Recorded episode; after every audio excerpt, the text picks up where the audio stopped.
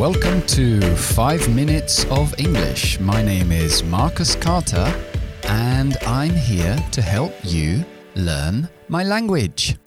Okay, phrasal verbs with do today. Verbos frasales con do. Recordamos un verbo frasal, un verbo más una preposición o un adverbio que significa otra cosa, muchas veces muy distinto a lo que es el verbo en sí. Y también recordamos que los verbos frasales siempre son informalismos de otros verbos. Bien, el primero con do es do away with. Do away with quiere decir uh, deshacerse de algo o eliminar algo. Uh, podríamos decir como un ejemplo, most countries did away with the death penalty a long time ago. La mayoría de los países eliminaron la pena de muerte hace mucho tiempo. Do away with, did away with. Bien, el siguiente es do up.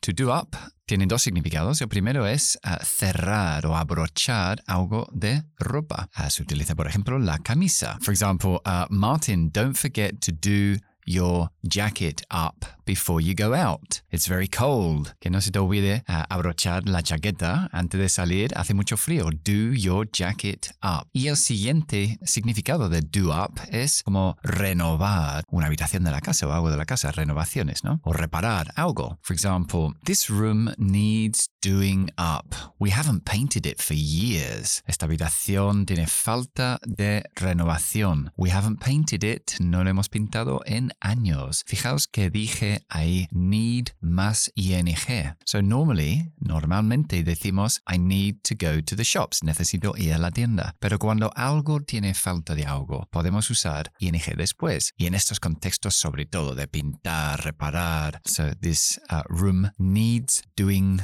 up. Necesita una renovación. Ok, el siguiente es do with. Do with um, se suele utilizar con el verbo could, con poder o con podría. Uh, to do with means that me vendría bien. Uh, for example, wow, we have been walking for hours. I could do with a rest. O llevamos horas caminando. ¿Me vendría bien un descanso? I could do with. Fijaos cómo lo digo rápido. I could do with. I could do with. Todos juntos. I could do with. Could could. Esa palabra no pronunciamos la L. Could, could. I could do with a, rest. Ok, y el último es to do without. To do without es prescindir de algo. For example, I can do without food for a few days. I can do without water for a couple of days, but I can't do without sleep. Puedo prescindir de comida unos días, puedo prescindir de agua un par de días, pero no puedo prescindir del sueño, del descanso. I can't do without sleep. Además de verdad.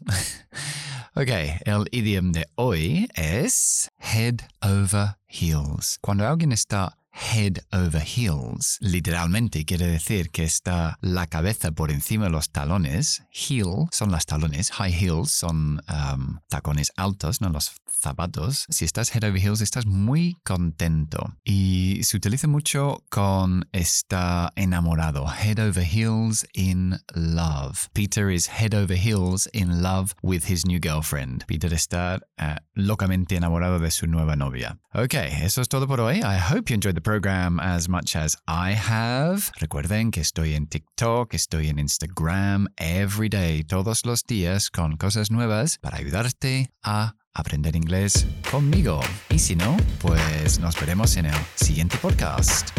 Hasta entonces, bye bye.